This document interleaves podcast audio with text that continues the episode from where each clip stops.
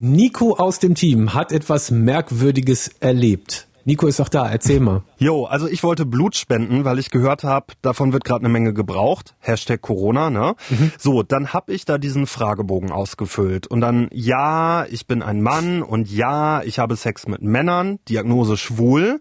Und dann wurde mir gesagt, nee, Sie dürfen leider kein Blut spenden, bitte wieder nach Hause gehen. Ist das wirklich die Begründung, weil man schwul ist im Jahr 2020? Wirklich? Ich bin Raimund. Willkommen zu einer neuen Folge. Du hörst einen Podcast von MDR Sputnik.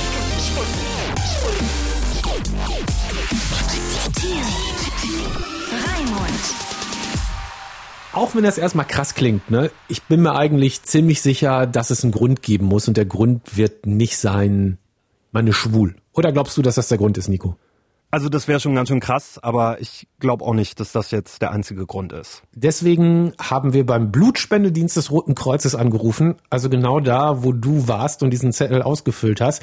Das sind nämlich mhm. die, die die Blutspenden hier in Deutschland organisieren. Hat wahrscheinlich jeder schon mal gesehen, wenn man da reingeht. Da sind ja überall die Logos und die Plakate und so.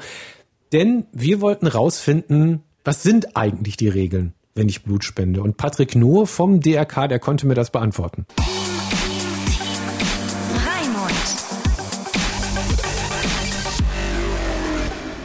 Stimmt es, dass homosexuelle Männer kein Blut spenden dürfen? Und wenn ja, was ist da die gesetzliche Begründung? Die Blutspende in Deutschland unterliegt äußerst strengen Regularien und Gesetzen. Es gibt aus diesem Grund eben Fälle, in deren Rahmen potenzielle Spenderinnen und Spender nach dem Ausfüllen dieses Fragebogens sowie bei der Untersuchung des Arztes ausgeschlossen oder mit einer bestimmten Wartezeit zurückgestellt werden müssen. Mhm. Das erfolgt beispielsweise nach einem Aufenthalt in bestimmten Urlaubsregionen, nach einer Zahnreinigung, nach einer frischen Tätowierung, nicht nach einer Tätowierung, sondern nach einer frischen Tätowierung, ähm, eines äh, beispielsweise auch eines frisch gestochenen Piercings, der Einnahme bestimmter Medikamente und eben vieler weiterer Faktoren darüber hinaus spielen nämlich auch Vorerkrankungen, Lebensgewohnheiten und das Sexualverhalten eine ganz, ganz entscheidende Rolle. Hintergrund ist der, dass ähm, durch Sexualkontakt können gefährliche Viren übertragen werden, die dann unerkannt im Blut zirkulieren. Das heißt, es gibt bei uns eine sogenannte Fensterphase nach einer frischen Infektion, in der weder das Virus selbst noch die entsprechenden Antikörper dagegen ausreichend im Blut vorhanden sind, um nachgewiesen werden zu können. Mhm. Und in dieser Phase kann das Virus aber bereits übertragen werden.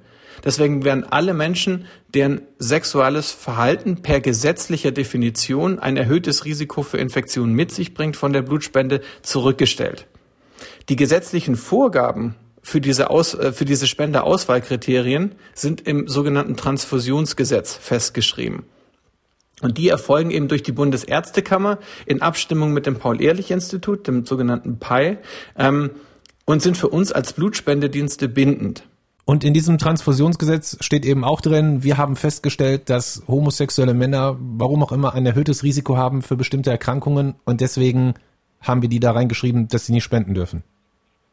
Ganz genau. Okay. Da geht es zum beispielsweise sind auch heterosexuelle Menschen mit häufig wechselnden Sexualpartnern ähm, von der Blutspende ausgeschlossen. Ähm, also wenn ich jetzt zum Beispiel Pornodarsteller bin, dann kann ich kein Blut spenden. Genau. Dazu äh, beispielsweise auch Sexarbeiterinnen und Sexarbeiter ähm, werden von der Blutspende ausgeschlossen. Und in dieser Gruppe, das ist ähm, in dieser Gruppe MSM, so wird das genannt, also Männer, die Sex mit Männern haben, mhm. in dieser Gruppe MSM gilt eben ein, ein, ein ähm, Rückstellungszeitraum von zwölf Monaten, in denen kein Geschlechtsverkehr ähm, erfolgen dürfte. Das basiert eben auf Studien ähm, des Paul-Ehrlich-Instituts, äh, der Bundesärztekammer und die Studien erhoben hat das Robert-Koch-Institut. Da geht es ähm, um HIV-Neuinfektionen. Genau, habe ich verstanden. Sie haben die Regeln nicht gemacht. Sie würden die möglicherweise auch anders machen, aber tut nichts zur Sache, weil Sie das sowieso gar nicht entscheiden können. Habe ich verstanden.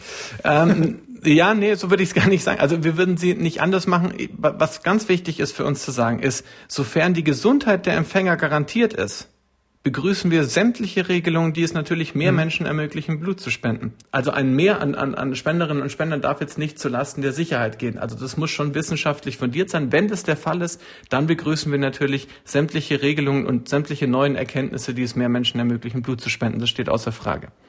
Dankeschön. Habe ich verstanden. Vielen Dank für die Aufklärung. Bis zum nächsten Mal. Tschüss. Tatsache, bestimmte Gruppen dürfen tatsächlich kein Blut spenden, weil diese Bundesärztekammer sagt, Diese Gruppe hat statistisch gesehen ein erhöhtes Risiko, HIV zu übertragen. Auch wenn das hart klingt, für mich macht das irgendwie Sinn, Nico. Weißt du, also man selber würde ja auch, wenn man ehrlich ist, nicht gerne Blut bekommen, das irgendwie HIV drin hat. Aber ich schätze, das stellt dich nicht ganz zufrieden.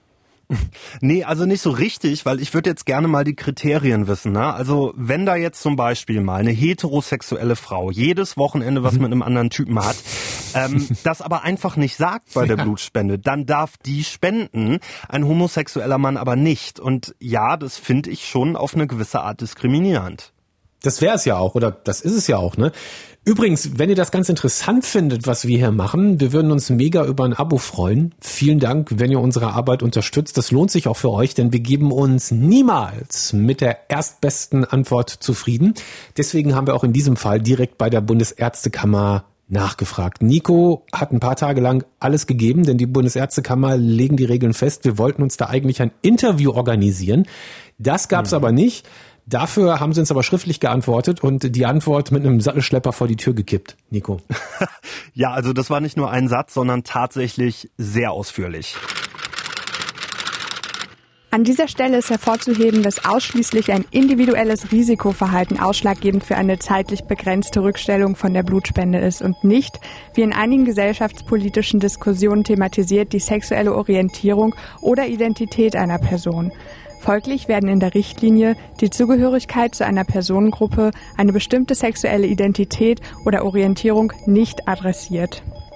So wird in der Richtlinie gerade mit Blick auf eine Vermeidung jeglichen Anscheins von Diskriminierung formuliert, Männer, die Sexualverkehr mit Männern haben. Damit wird ein Verhalten beschrieben und bewusst offen gelassen, welche sexuelle Orientierung, zum Beispiel bisexuell, homosexuell, transsexuell, im individuellen Einzelfall besteht. Derzeit werden erste Gespräche mit dem Ziel einer abermaligen gemeinsamen Bewertung geführt. Ja, also da tut sich momentan auch was. Ne? Die haben uns auch noch ein PDF geschickt, muss man dazu sagen. 44 Seiten sind das und da könnte man jetzt nochmal ganz genau nachempfinden und nachschauen, äh, wie die auf diese Aussagen dann auch kommen. Wir halten also fest, die Bundesärztekammer findet das nicht diskriminierend, dass homosexuelle Männer kein Blut spenden dürfen, sondern die sagt, ich übersetze das mal, auch wenn es doof ist und vielleicht ein bisschen gemein, das basiert auf unseren wissenschaftlichen Ergebnissen. Und diese Ergebnisse du hast es gerade gesagt, haben die uns mitgeschickt. Es macht jetzt wirklich keinen Sinn, euch irgendwie 44 Seiten PDF vors Mikrofon zu halten. Das ist aber offen, offen, offen auf der Homepage der Bundesärztekammer einsehbar. Also das kann man sich mal irgendwie mit einer Tasse Tee abends angucken. Das ist ziemlich umfangreich. Ne? Nico hat das gemacht. Ja, genau. Also das ist halt ein krasser wissenschaftlicher Text, ne? Also da muss man sich schon ein bisschen durcharbeiten. Aber wie gesagt, wenn man wirklich mal ganz genau nachvollziehen will, wie kommt das zu diesen Entscheidungen, dann äh, ist das auf jeden Fall die richtige Anlaufstelle. Also die Ärztekammer hat ihre Argumente bei uns gesagt. Jetzt gibt's aber auch Argumente, die Regelungen zu ändern. Und die kommen von der deutschen AIDS-Hilfe.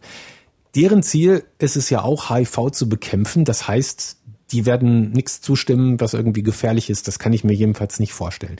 Ich habe im Internet gelesen, dass die für eine Neuregelung dieser Blutspendebestimmungen sind und habe dann bei Holger Wicht von der AIDS-Hilfe nachgefragt. Es ist erstmal in Ordnung, das klingt vielleicht äh, jetzt überraschend, aber es ist erstmal in Ordnung, um auf zum Beispiel schwule Männer mit einem besonderen Blick zu schauen, weil sie statistisch einfach sehr viel häufiger von HIV betroffen sind. Zwei Drittel der Neuinfektionen nach wie vor. Ähm, und dadurch entsteht rein statistisch ein erhöhtes Risiko, hm, dass bei der Blutspende irgendwie HIV übertragen werden könnte durch die daraus äh, folgenden Blutprodukte dann. Okay, also das ist schon mal unstrittig, dieser Fakt. Also, dass erstmal ein statistisch erhöhtes Risiko besteht, das ist unstrittig, weil, weil schwule Männer mhm. häufiger von HIV betroffen sind und weil die Tests, die bei der Blutspende routinemäßig gemacht werden, ähm, eine kleine Unsicherheit offen lassen. Man kann ja HIV nicht sofort nach der Übertragung feststellen. Äh, und dieses sogenannte diagnostische Fenster, dieser kurze Zeitraum der Unsicherheit, der führt dazu, dass tatsächlich statistisch ein etwas höheres Risiko resultiert. Deswegen ist es erlaubt, da mit einem besonderen Blick drauf zu gucken. Es ist aber nicht erlaubt, schwule Männer ganz pauschal auszuschließen und vor allem nicht, wie das jetzt der Fall ist, mit Begründungen, die überhaupt nicht in den wissenschaftlichen Tatsachen wurzeln. Im Moment haben wir ja die Regel, dass man ein Jahr lang keinen Sex gehabt haben darf. Mhm. Das ist nichts anderes als eine andere Formulierung für für schwule Männer sind ausgeschlossen, weil die allermeisten Menschen haben öfter mal Sex als nur einmal pro Jahr. Man hat sich da keine Mühe gegeben, eine Regel zu finden, die das Problem ernst nimmt und so wenig Ausschluss wie möglich produziert sondern man hat einfach eine Formulierung äh, genommen, die nicht ganz so krass ist wie dürfen nicht mitmachen und irgendwie noch durch diese Frist einen Anschein von Wissenschaft erweckt, aber das ist Quatsch. Man kann mit einem HIV-Test HIV heute nach sechs Wochen im Labor feststellen, beziehungsweise eine Infektion ausschließen. Und das wäre zum Beispiel eine Frist, die man nachvollziehen könnte. Also wenn es jetzt zum Beispiel heißt, nicht mehr dürfen ein Jahr lang keinen Sex mehr mit Männern gehabt haben, sondern nehmen wir die letzten beiden Monate.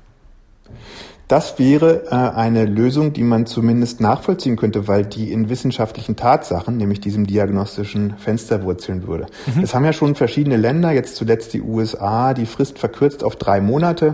Das ist dann nochmal mit ein bisschen Sicherheitspuffer drin. Das kann man auch zumindest nachvollziehen, auch wenn es nach wie vor die meisten Menschen ausschließt. Und das ist der nächste Punkt. Wir glauben, dass es noch bessere Lösungen geben kann und auch muss, indem man Menschen anders befragt nach realen Risiken, die sie hatten, zum Beispiel oder indem man bei den äh, Testverfahren noch nachlegt. Man kann, äh, kann da vermutlich noch andere Testverfahren, aufwendigere, vielleicht auch etwas teurere Testverfahren zum Einsatz bringen, ähm, die noch früher HIV-Infektionen ausschließen können und dann könnte man auch die Diskriminierung äh, weniger hart gestalten. Und das ist genau das, was der Europäische Gerichtshof gefordert hat, nämlich erstmal alle anderen Möglichkeiten, auszuschöpfen, um Risiken zu reduzieren und nur für das Risiko, was dann übrig bleibt, noch mit Ausschluss zu agieren. Und im Moment sagt man einfach, äh, die Gruppe darf nicht mitmachen und kümmert sich eigentlich um diese Vorgabe nicht. Und das ist ein Skandal tatsächlich, weil das Diskriminierung ist. Mhm. Nun sind Sie ja als äh, AIDS-Hilfe quasi der Experte, was HIV-Infektionen angeht. Gibt es denn eigentlich noch andere Gruppen, jetzt mal die schwulen Männer ausgenommen, die ein ähnliches Risiko haben und äh, die da vielleicht aber nicht so streng bedacht werden von der Bundesärztekammer aus Ihrer Sicht? Na, man muss immer unterscheiden zwischen äh, Gruppen, die statistisch stärker betroffen sind, wie schwule Männer, ähm, das ist einfach so, aber äh, vor allem ist HIV ja durch Verhalten übertragbar. Das heißt, es gibt, gibt schwule Männer, die so gut wie nie Sex haben, die in monogamen Beziehungen leben, die haben natürlich dann, wenn das wirklich so ist, auch kein höheres HIV-Risiko. Das heißt, man operiert hier mit statistischen Werten. Das ist halt relativ schwierig, individuelles Verhalten zu messen oder abzufragen. Es gab da auch Versuche, Menschen direkt nach ihrem riskanten oder nach ihrem Schutzverhalten zu fragen. Wir wissen, mhm. dass da oft falsche Antworten bei rauskommen, weil Menschen ähm, nicht ehrlich sind oder weil sie selbst sich gar nicht so bewusst sind, dass sie Risiken hatten oder weil sie nicht wissen, dass ihre Beziehung nicht so monogam ist, wie sie denken. Das gibt es ja leider auch. Ja. Äh, und dann greift wieder das statistisch höhere Risiko. Ne? Das heißt, das ist, das muss man einräumen, eine echt schwierige Frage.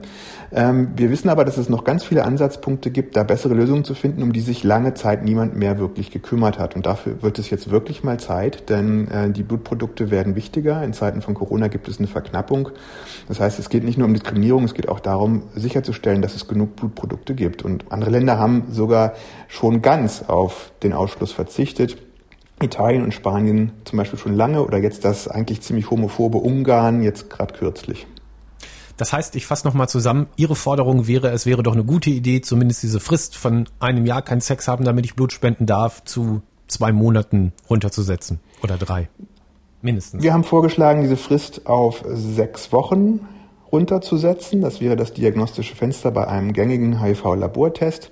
Wir glauben, dass da auch noch mehr gehen könnte, dass sich noch bessere Regelungen finden lassen, indem man Menschen anders befragt nach ihren Risiken oder indem man andere Testverfahren einsetzt. Das sind letztlich nicht wir, die das entscheiden und fachlich abschließend beurteilen können. Wir wissen aber, dass da noch viele Möglichkeiten ungenutzt sind. Dann äh, danke schon mal für die Auskunft. Ja, ich danke auch sehr herzlich. Liebe Grüße, tschüss. So, jetzt wissen wir, wie das alles zustande gekommen ist, aber Nico ist sein Blut immer noch nicht losgeworden. wie ist denn das bei dir? Sagst du jetzt ja, komm, dann hier, leckt mich, dann behalte ich halt mein Blut? Oder würdest du halt schon mhm. gerne? Oder ist es dir inzwischen irgendwie egal, wenn das so kompliziert ist? Ja, tatsächlich sage ich das. Ähm, ich darf halt nicht und ich bin nun mal als Spender eben auch dafür verantwortlich, jetzt nur nach dem Gesetz, dass die Probe okay ist, mhm. also dass meine, meine Blutspende in Ordnung ist. Ich kenne halt auch Leute, die machen das Kreuz dann halt einfach nicht, ne? Also äh, die, die, die sagen, ist mir egal, ich will jetzt Blut spenden und ich gebe einfach nicht an, dass ich äh, Sex mit Männern habe als Mann. Und äh, da muss man. In den letzten zwölf Monaten? In den letzten zwölf Monaten. Und da muss man dann einfach auch sagen, das kann ja irgendwie jetzt auch nicht Sinn der Sache sein, dass wenn man einfach, wenn man dieses Kreuz nicht äh, macht, dass man äh, dann ja einfach spenden darf. Das ist irgendwie, also ich, ich finde das irgendwie ganz komisch. Du bist da nicht der Einzige. Es passiert nämlich gerade tatsächlich auch was in der Politik. Es gibt Leute, die dieses Gesetz ändern wollen in der Politik. Am 11. März sollte es im Bundestag dazu schon mal so eine Debatte geben. Dann kam aber ausgerechnet am 11. März einiges dazwischen. Corona und so. Das war nämlich zufälligerweise auch der Tag, an dem es im Bundestag den ersten Corona-Fall gab, wo die das besprechen wollten. Mhm.